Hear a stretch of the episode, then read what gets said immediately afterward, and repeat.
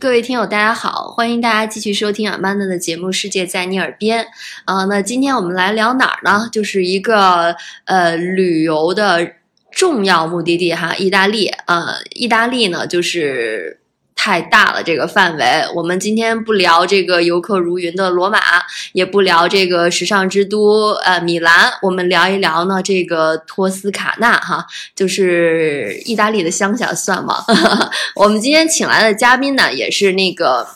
非常重磅的啊，就是对意大利非常了解。那他是那个 Rebecca 啊，他大家好，哎，对，Rebecca 是那个意大利呃五星骑士的勋章的获得者。共和国五星骑士，啊，对，共和国五星骑士获得了，非常高的荣誉哈，而且他还是这个呃一九网的执行主编。那你看，我现在就在他这个漂亮的办公室啊，背后有非常多的意大利美酒啊。那那那，咱们先从哪儿聊起哈？托斯卡纳算不算意大利的乡下呀？嗯，托斯卡纳这个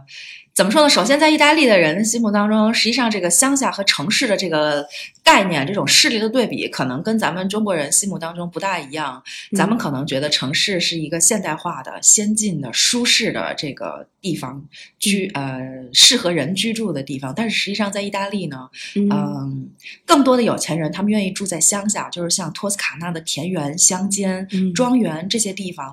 因为这些地方呢，才是真正和大自然融为一体的。呃，也是他们这个历史上具有悠久历史的贵族，嗯。也就是咱们有有些时候会说的乡绅的这种世代的这个居住的地方。对对对，我记得大家可能都知道一本书哈，《托斯卡纳的艳阳下》啊，这个就是呃美国的女作家在托斯卡纳被就是中年危机吧被治愈了啊，我也不知道是被这个意大利帅哥这个呃征服了呢，还是被这个托斯卡纳美景征服了。但是我记得几年前跟这个 Rebecca 一块儿去托斯卡纳，确实这个景色很优美，包括刚才 Rebecca 讲到的，那其实这边也有很多的这个意大利传统的这个贵族世家，包括美第奇家族哈啊。那其实刚才 Rebecca 我给讲了讲，其实这个。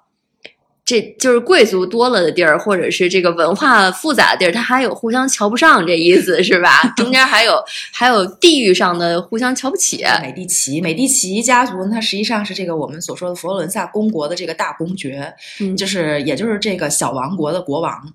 嗯、美第奇家族统治的叫佛罗伦萨公国，也就是以今天的佛罗伦萨市为中心的这样的一片区域。那么在它的南边呢，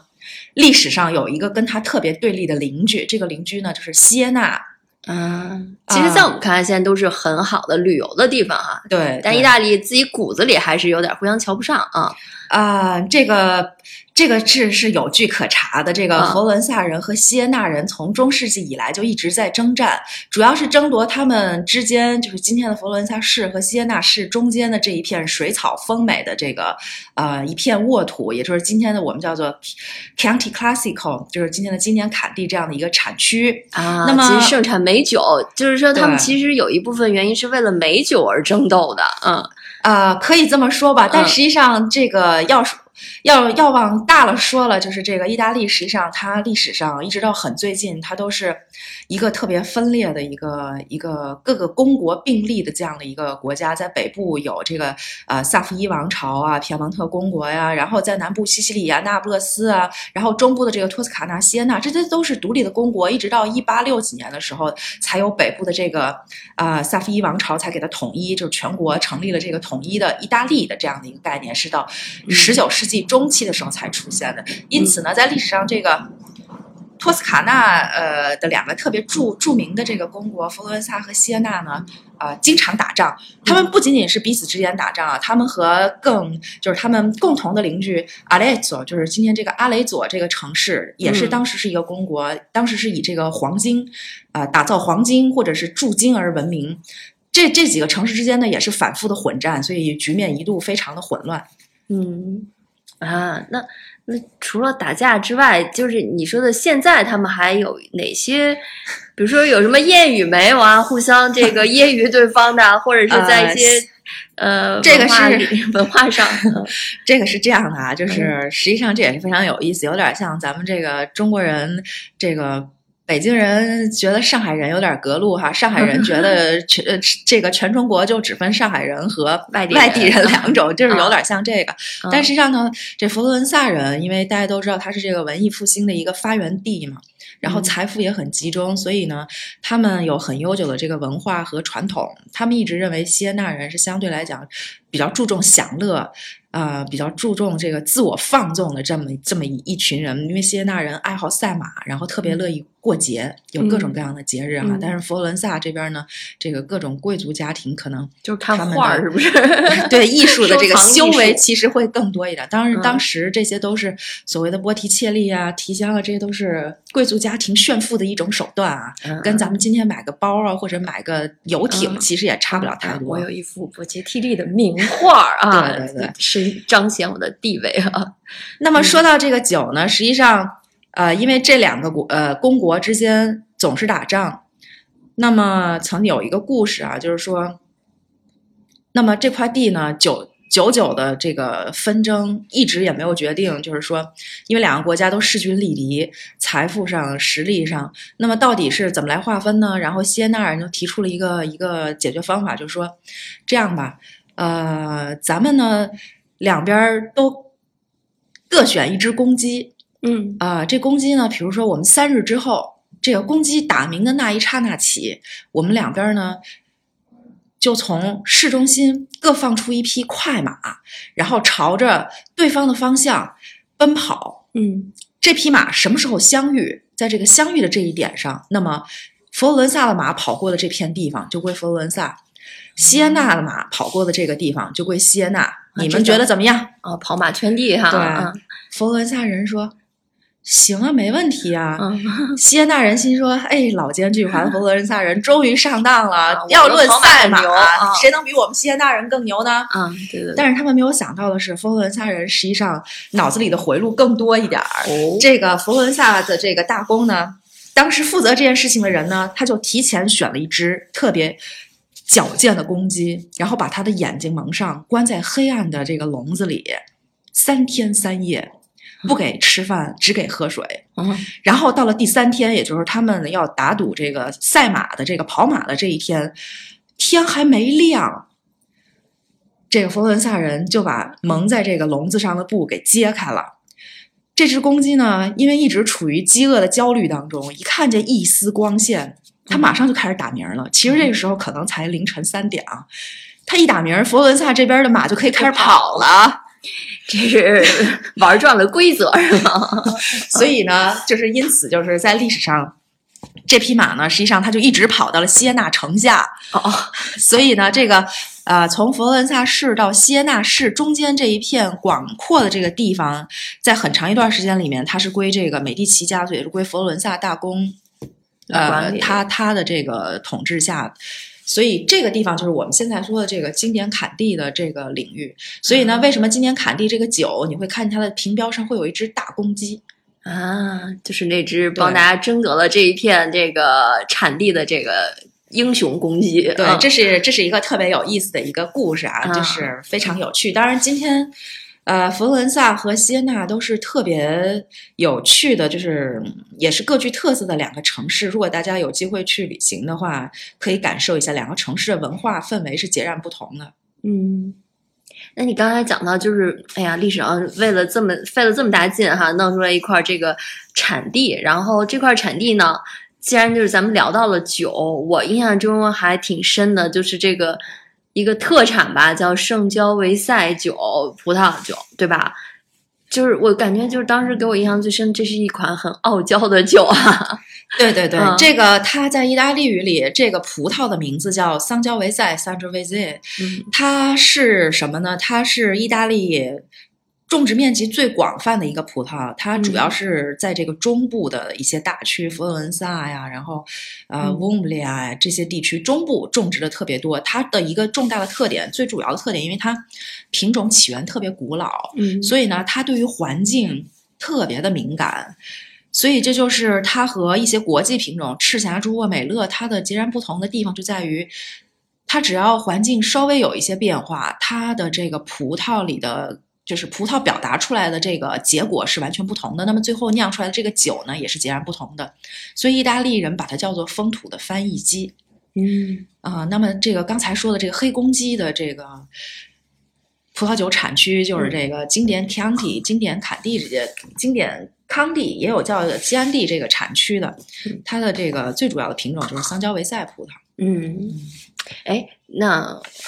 就是口感上哈，像你说的，其实它不是一般人特别好接受的哈。然后，而且我印象中，上次我们去一块儿旅行的时候，它比较著名的是有一个修道院专门。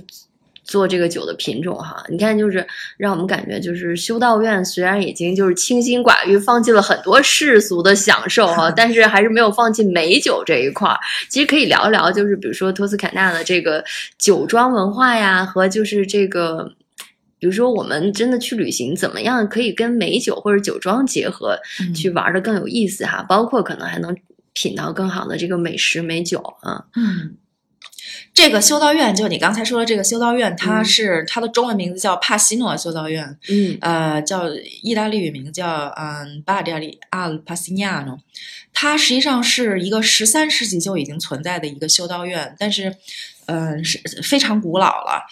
它为什么在这个它能有这个现在意大利最古老的香蕉维塞的这个克隆？因为嗯大家知道这个嗯不同的品种，它在不同的环境里面，它会有不同的表现。那么这个表现如果被固化下来的话，就被称作克隆。嗯它是有最古老的这个香蕉维塞这个葡萄品种的克隆，为什么呢？因为从十三世纪开始，这个修道院的修士们，他们就做三件事儿，嗯一个是誊写经文，嗯呃，第二个就是这个誊写各类的这个音乐的呃音乐的这个呃曲谱，第三件事情就是大量的种植，因为那个时候呢，这个葡萄它种植是需要一定的技术含量的，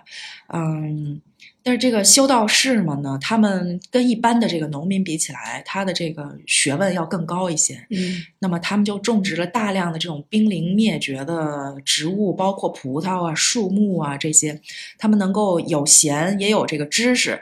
来进行很好的维护。就是半个植物学家对对对，所以这个修道院实际上是以这三方面而著称的。嗯然后咱们大家熟知的这个伽利略，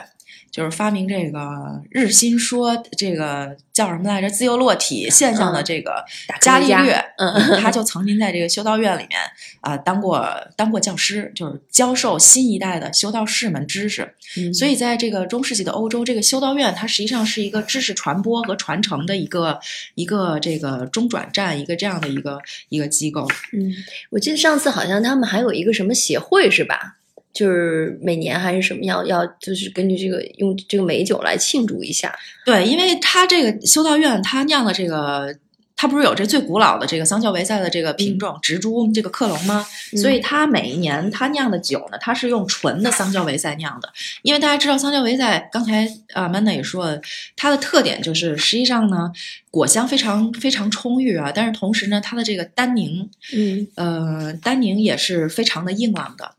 就是在酿造环节很难把握。嗯，再一个就是，如果你酿的很好，特别适合长期陈年的这个酒呢，嗯它的酸度和这个呃单宁带来的这种这种涩感都会更显著一些。嗯所以呢，嗯，这种爱好者他他是爱好这种酒的这个葡萄酒爱好者，他一定是这种骨灰级的粉这个粉丝。那么这个嗯修道院呢，它在全全球就有这么一百来个、两百来个粉丝，他们每年在这个修道院这个新酒出来的时候，新年份的酒出来的时候，他们会做一个聚会。嗯嗯，也就是说，一个修道院一种葡萄酒，实际上团结了、凝聚了世界来自世界五湖四海的两百多号人吧。筛选出来了一个志同道合的一群朋友。对对对，嗯他们觉得自己喝着这个呃酒神巴库斯留下来的这个琼浆玉液，一方面觉得自己嗯呃和世界另一端的这个异父异母的亲兄弟们有了某种精神上的这个互通，他们觉得这是一种非常非常好的享受啊。哎，非常高级的一种这个美食娱乐，呃就是这个活动了。哎对对对。那修士可以喝酒对吧？啊，修士喝酒是可以的，以的因为这个嗯。葡萄酒它在这个欧洲的历史上，在这个天主教里头，呃，它是基督的血，所以在各种的仪式上，圣餐分领圣餐的时，嗯。对，圣餐就是葡萄酒加上圣饼，嗯。这个是允许的。嗯，哎，我还记得在那个修道院旁边有一个也是很有名的一个餐厅，对吧？好像还挺难定位的帕西诺小餐馆儿啊啊，呃，意大利语的名字叫奥斯特利亚。奥斯特利亚迪帕西尼亚呢，它是一个米其林一星的一个一个餐厅。哦对，这这儿呢，给大家普及点儿知识，就是在意大利旅游的时候，嗯有各种关于餐厅的这个名称，其中这个不同的名称呢，实际上就对应这个餐厅它的这个级别档次。对嗯，有咱们说的苍蝇馆儿、路边馆儿，然嗯后也有这种快餐店，嗯然后还有这个高档星级餐厅。嗯一般这个高档星级餐厅呢，它会用 restaurant，就是对应的英语里的这个 restaurant 这个词儿。嗯然后比较有特色的，在这种特别是在这种郊野之处的，就是在这个荒无人烟，也不是荒无人烟，就是你必须得这个。呃，嗯自己亲自驾车才能到达的这种田园深处的，特别像这种地方的，有的时候它会叫奥斯特利亚。这个奥斯特利亚呢，没有特别好对应的一个中文的这个词语，就是特色小馆儿吧。嗯。特色餐厅，然后另外呢，还有大量这个德拉德利啊，就是这种街边的小小吃摊儿啊，就是嗯你在里边可以吃个披萨呀，喝杯喝杯茶呀，等等啊、这是一些就是这三个是比较主要的餐厅的名称。嗯，然后有专门做披萨的，叫做 pizzeria，pizzeria 就是、嗯大家就是记住这个意大利的这个什么什么名词后面加一个 li 呀、嗯那么就是表示是干什么什么的地方，吃披萨的地方啊，或者是做什么什么事儿的地方啊。啊，对，对，这个很有用哈。就大家就是去了要尝意大利美食，你得知道你这个钱 往哪儿花，要要你是到底是要吃个特色小吃啊，你还是要去高档的这个品尝一下米其林的这个级别的东西哈。而且我觉得那个地方，因为它它可能就是也是这个圣江威塞酒，嗯、专门可能会有一些很合适的配餐。我记得当时我们吃了鹿肉，对不对？呃，对，因为在从配餐来讲呢，这个香蕉维塞酒，因为第一个它的这个嗯、最显著的特征果香，这个不用说了啊，这个就是酸度。那么酸度呢，它就可以很好的中和这个这个餐餐食，就是这个食物里的这种脂肪啊，或者是这种油水啊，这种带来的一些饱腻的感觉。嗯第二个呢，这个 Chianti Classical 就是这个酒呢，它有比较好的单宁，所以可以很嗯好的这个清理你的口腔。所以综合来讲，再加上吃点横的可以。对，就是横菜，再加上嗯历史上来说，当地就是把这个酒是很很经常的用来配他们的那个。嗯，biscoteca fiorentina 就是那个剔骨大牛排，哇，这个是挺过瘾的非常 经典的一个一个搭配。对，嗯。在佛罗伦萨旅游，嗯大家就是可能去的第一次会去呃佛罗伦萨的这个老城里头，嗯，那么有一些比较经典的这个路线，大家一定都耳熟能详啦，嗯。比如圣母百花大教堂啊，嗯还有这个老乔啊、老公啊，嗯，Vecchio、Vecchio Palazzo、Vecchio Ponte Ponte Vecchio，嗯，这些都是比较经典的一些路线哈。嗯，特别是这个老桥上面全是首饰金店，嗯啊、也是特别叹为观止的一个现象。但是呢，实际上大家还可以去这个乌菲齐美术馆，就在这个奥克巴拉佐的旁边儿。这个美术馆呢，在旺季的时候是需要提前预约，非旺季的时候实际上可以现场买票。但是这个美术馆绝对是值回票价，嗯嗯，里头有从呃中世纪，就是佛罗伦萨的这个中世纪，当然主要是美第奇家族收集的这些画作啊，嗯从十三世纪一直到最最现代的十八、十七、十八世纪的这些画作都有，嗯包括你们能掰掰手指头能数得上的这些佛罗伦萨的大师。米开朗基罗、嗯。波提切利、提香，嗯。还有这个拉斐尔，各种，只有你想不到的，没有你呃看不到的。嗯对，这个就是乌斯奇，肯定是世界上所有艺术爱好者必打卡之地啊。对对对，嗯哎，刚才讲到，就是其实可以在八卦八卦这个，呃，王公贵族的这个八卦史，他们的朋友圈儿，因为我发现，你看这个美第奇家族，其实你说统治了佛罗伦萨这么多年哈，包括他其实捐赠了大量的这个乌菲茨的作品，然后他其实跟弗拉嘎姆啊，对，弗雷卡姆家族好像也有联系，对吗？然后还有，其实我们说的这个做美酒的，其实可能也提到一个安东尼世家，其实就是就是我感觉意大利，因为它好像有很多的这种呃手工业工工艺，其实它是挺崇尚工匠精神的一个国家，所以在那个地方，其实嗯很多是这样的，就是。你做到一定程度的这种工艺或者是酿酒，它变成一个家族以后，其实它它其实自身也荣升为了贵族哈，它其实是在那个圈子里面有很多的朋友。就就这几个家族，其实中间也有一些故事啊，包括我们去的那个安东尼世家的老宅，其实里面看到，包括跟什么普契尼一块儿去打猎，在哦咱们国家是，我觉得在这个唐唐朝、这个宋朝之后就已经不大存在这么一个阶层了啊。但是在欧洲，这个贵族实际上是源远流长，它实际上是首先你得有一定的这个爵位，就是比如说你国王赐予你这个侯爵呀，或者是侯爵。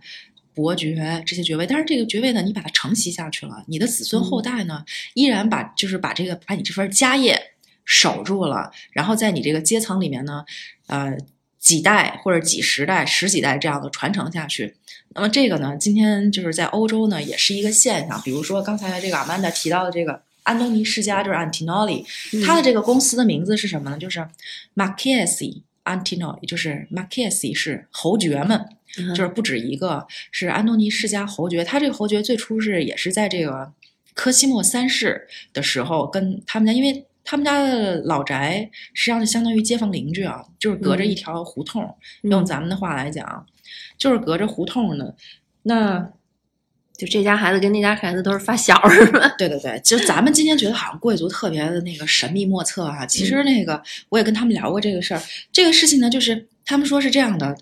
在在这个过去在中世纪或者近代的时候啊，一个城跟另一个城打架打仗的时候，没有那么多讲究，就是说国王呃，我这个王决定要打仗了，城里有钱的出钱，有人的出人。仗打赢了，就大家就来分，就就给你们分分爵啊、这个封爵位，然后你的子孙后代可以承袭。嗯，是一份荣耀，嗯这个就是是他们的一个独特的历史吧。嗯。像这个弗拉伽莫，弗拉伽莫它是一个比较后后期的这样的一个可能近代才兴起的这么一个家族了，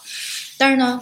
他因为有一定的财力了，那么他可以把之前这个没落贵族的一些老宅 palazzo，他们一个 palazzo 就是一个家族，可能至少在这个市中心会有一个 palazzo 给它买下来，然后嗯。以自己的家族来命名，那它就变成了叫做菲拉格慕宫。这个 palazzo 直接就对应着英语里的 palace 这个词儿，但实际上远远不是咱们这个中国人印象里的 这个故宫的这么宏大的一个概念。嗯。因为中国的我们这个是皇帝是 emperor，他们的是是 duke 是公爵是大公爵 great duke grand 嗯。duke，这这个概念，所以就实际上要要小得多了。所以呢，它就相当于一个地方的这个士绅比较有地位的，然后也有一定财力的。嗯，我觉得确实有很财力。我印象很深的就是那个安东尼世家的那个老宅，他们那个石墙有多么多么的厚啊，得有一有一半米，对对对，嗯，就绝对进去屏蔽手机信号的那种。对对，这是这是肯定的，嗯因为他过去大家看看它那个佛罗伦萨市中心非常典型的三层式的这种这种佛罗伦萨式建筑，它一层在过去实际上是开放式的，就有钱人家的一层是用来做一些生意啊，你家是酿酒的就卖酒，你家是酿蚕呃养。养蚕的，你可能卖一些丝绸。一层是开放，对对外人开放的。那么二层开始呢，二层是会客的，三层才是自家人居住的。所以呢，它这个再加上刚才说的历史上纷争不断，嗯因此呢，它这个房子是怎么接是怎么来，因为可以传承啊。嗯你像安东尼世家在那个宅子里，实际上就已经住了得有得有五六百年了。嗯，这个安东尼世家老宅的一层也有一个餐厅，是不是？对，这个嗯餐厅呢历史比较悠久，它的名字叫 Cantina Antinoli。这个这个 Cantina Antinoli 呢，最初它只是因为安东尼世家他卖酒嘛，嗯，所以呢，你卖酒的时候，呃，客人免不了要尝一尝，对吗？品尝一下，那品尝又不能干喝酒啊。嗯那你 说，客人说有点面包棍儿没有啊？你也得你也给来点儿。要客人说有鹅肝儿吗？那你也得来点儿吧。就慢慢发展成一个餐厅就慢慢 慢慢的，它就发展成了一个这种出这个颇具规模的餐厅。那这个餐厅呢，它并没有参加这个这个什么时髦的这种评星啊、评级的这种这种活动，但是实际上这个餐厅是这个非常有口碑的，而且价格不菲。大家有如果有机会的话，可以去可以去试试。嗯，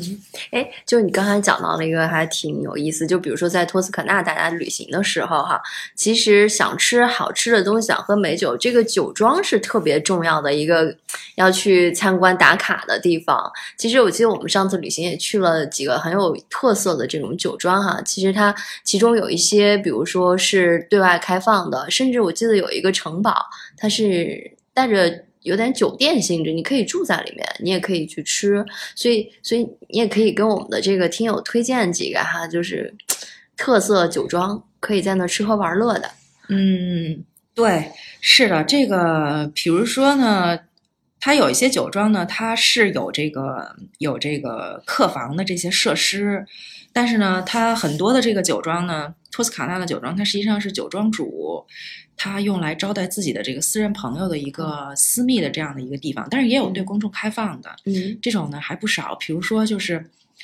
距离佛罗伦萨大概二十公里、二十分钟的车程，有一个地方，就是这个安东尼世家的这个经典新经典坎蒂 County 酒庄，是一个特别现代的一个建筑，就是隐匿在山林之间的。获得设计大奖的那个？对对对嗯，这个是对公众开放的，可以在里头品酒啊、买酒，然后它的包括顶层有一个餐厅，那个餐厅也是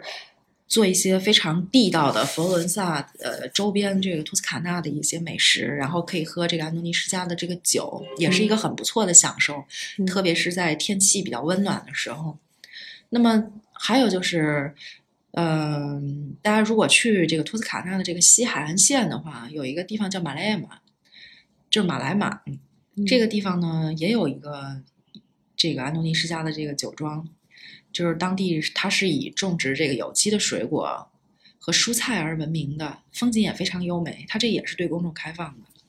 嗯嗯嗯，哎，那说到托斯卡纳哈，就是除了圣乔维塞以外，还有没有可以选择的美酒？然后呢，有没有特色菜？就是大家去托斯卡纳应该吃什么样？不能到哪儿意大利都只吃披萨，对吧？嗯，托斯卡纳的酒的话呢，那就是非常的多样了，因为托斯卡纳实际上是意大利这个数一数二的这个葡萄酒的一个呃大的产区。这个大不不仅不不是说它的这个量大，是说它的这个质品质非常好。那么它主要的这个除了刚才说的这个香蕉维塞葡萄为主。因为香蕉维塞葡萄，它实际上在不同的地方，它就能产生不同的风味儿。那么，此外呢，还有一大批的这个高品质这种国际葡萄的国际葡萄品种酿造出来的这个好的产区，就是咱们业内人士把它叫做超级托斯卡纳嗯 （Super Tuscan）。那么这些酒呢，也都有很多特别不错的，比如说马塞托，现在是意大利最贵的酒之一。然后包括咱们中国人很熟悉的这个西施佳呀、塞西卡呀，嗯包括安东尼世家也有一款叫索拉雅太阳，这些都是非常好的。但是它，嗯，有一些是完全没有桑娇维塞，有一些是有少部分的桑娇维塞。这个超级托斯卡纳，对。嗯那么实际上，托斯卡纳还有不错的这个白葡萄酒。最主要、最重要的这个品种呢，就是当地的这个 Trebbiano 和 Malvasia，它会混酿，混酿成这个特别易饮、特别清新芬芳的这种白葡萄品、白葡萄酒。嗯那这个也也非常的好喝，因为特别是在餐前，或者是配一些比较清淡的蔬菜啊、鱼鱼类啊、海鲜类啊，这也适合夏天喝哈。对对对，那么还有托斯卡纳的 Vermentino，这个可以做成稍微的升级一点版本的这个白葡萄白葡萄酒。嗯，配什么菜呀、特色好吃的菜是啥？嗯，其实我觉得嗯托斯卡纳的话呢，要说正正餐啊，大餐的话，那肯定剔骨牛排这个是必须要尝试的。剔骨牛排呢，这个是有有名的几家餐厅吗？还是说你在什么样级别的，像你刚才讲的级别的餐馆，你可以吃到这道菜？我觉得这个不一定非得去特别知名的餐厅啊，就是特别知名的餐厅，可能有的时候客流量太大了，它未必能给你特别好的这个食，特别好的服务和食材。就只要是一个 local 当地人都去的地儿就行。对对对，其实嗯这个剔骨牛排是特别特别常见的一个食材啊，它主要是因为要取决于这个食材本身，它一定要特别新鲜，因为它是一定要用当地的这个大白牛。嗯。啊，这是这个托斯卡纳这个佛罗伦萨大白牛来做这个食材，那么这个牛的养殖就有很多讲究啦，有的是纯用这个放养的，有的是这种圈养的，有的是吃干草的，有的是吃饲料的。那么还这听音乐长大的，还有看波切蒂画儿是欣赏画儿长大的不一样。对这个嗯食材就很大程度上决嗯定了你你的这个菜肴的这个风味儿。那么另外呢，就是你在这个交代这个做这道牛排的时候呢，最好是生一点儿，因为这个牛排呢，你如果给它做到五分熟以上，实际上它因为纤维特别的密，特别的厚，老了是吗？所以就嗯对五分熟以下是最比较合适的，啊、饱含汁水，然后也很鲜嫩。这个时候你再再点一支当地的这个红葡萄酒，嗯，这个就比较完美了。嗯，哎，说到这儿哈，因为我们聊了，今天聊的都是意大利酒哈，这个是呃 Rebecca 最擅长的。但是对于中国的这个，不是说专业人士了，尤其是大家去旅行的这种普通游客，其实可能除了法国酒之外，对意大利酒了解还是相对少。但其实我们总结起来，其实就是价格不贵又好喝哈。能不能给大家最后再简单介绍一下，比如说去托斯卡纳，我点酒。或者是买酒，有没有一些小的 tips？我怎么样能够去挑这个好酒呢？这个，嗯，首先看你你你是在哪儿来点这个酒。如果是在餐厅里点酒的话，那么建议你接受餐厅的侍酒师或者是对餐厅嗯服务人员的这种推荐。嗯就是当地人怎么搭配，因为这个完全要很大程度上取决于你的餐。嗯，当然啦，你你也不能装作自己什么都不懂，对吧？你可以假装着说出一两个比较专业的名词，比如说，省得这个餐厅里的人杀杀生，对杀吧？生哦对杀客，嗯但是一般不会啊，这种情况下，嗯嗯，所以他们给你的推荐一般来说是当地比较经过这个千锤百炼的这个试验，这个多少张嘴吃出来的比较好的搭配。如果你是不在餐厅里头自己去超市或者是去这个门店买的话呢，那实际上我觉得通常来讲就要看你的这个消费的价位。一般来说，嗯呃，当地人买的比较多这种零售终端的这个酒不会有特别差的。就随便随便拿都好，对吗？就是同等价位的情嗯况下，你可能我我会建议你挑选就是当地产的，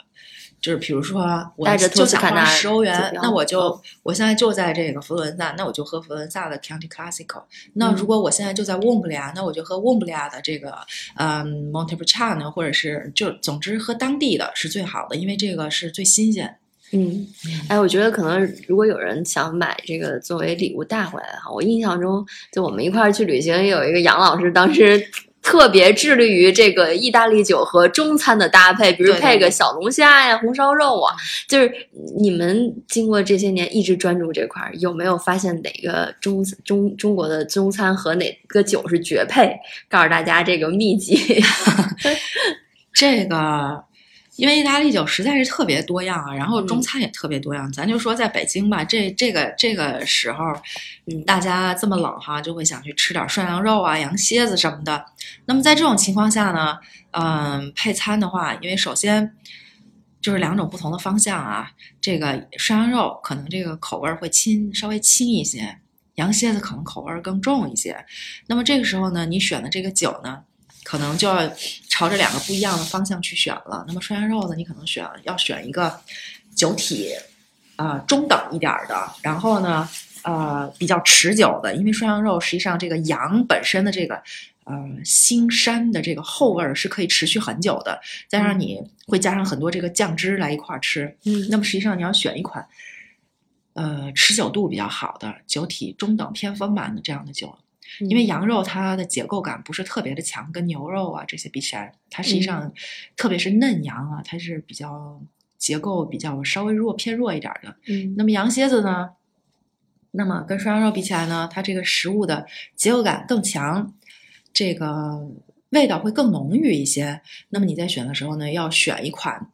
嗯，这个酒体更重一点儿的丰满酒体，或者是到这个强健酒体的葡萄酒。这个词儿有点专业哈，就对于一般人来说，可能这个酒体它也不太好感知。比如说，能不能有一些外在的，比如说可能看年份，或者是哪个哪款哪种葡萄一般酿的酒嗯相对会比较适合。看年份，这个是完全看不出来的，因为哦不同产区 同一个年份，实际上差别是特别大的。那么看嗯葡萄品种呢，是部分的依据。嗯呃，比如说在吃涮羊肉这种情况下呢，可以建议大家配一些比较简易版本的多姿桃啊 d o c h e 就是皮埃蒙特大区的，嗯。或者是这个基础版本的巴贝拉嗯。巴贝拉葡萄，但是记住一定是基础版本的。那么在吃羊蝎子的时候呢，大家可以选一些就是过过桶的，或者是陈酿过的，像这个 County Classical 的 Lisel 啦，嗯。或者是呃之前咱们说的这个 Barbella 的这个比较高级的一些版本的，比比如说 Barbella Dusty Superiore 超级的这些，那么。那还有就是像中部的这个 County Classical 也可以来搭配，County Classical 本身它有不同的级别，那么像一些入门级的，那它就可以搭配日常的很多菜肴，搭配的这个范围还是比较广泛的。嗯，因为这个就比较专业了。但是呢，总总之来说，这个大家要相信自己的嘴，嗯，就是不要被专业人士给忽悠了。你觉得配的好，口感舒服就是对。你觉得嗯你觉得好合适，那你就去这么配。嗯喝到一定的时间之后呢，你就会有这种渴望了解更多的知识，然后这个知识呢又会来指导你去找到更适合的搭配。那么实际上这就是这个喝葡萄酒的这样的一个乐趣。嗯，是不是更多的信息我们也可以在一九网上找到？啊、完全可以找，可以给我们的公众号留言。如果是比如说你有什么疑惑啦，啊、今天我要吃哪道菜，不知道该搭什么了，这种都可以给我们留言。请教专家瑞贝卡。我们的小编是非常勤快的。嗯，好，哎，那今天这个不知不觉的节目时间都快到了哈，那个最后说到吃都说的馋了啊，没错，那那我觉得呢，就是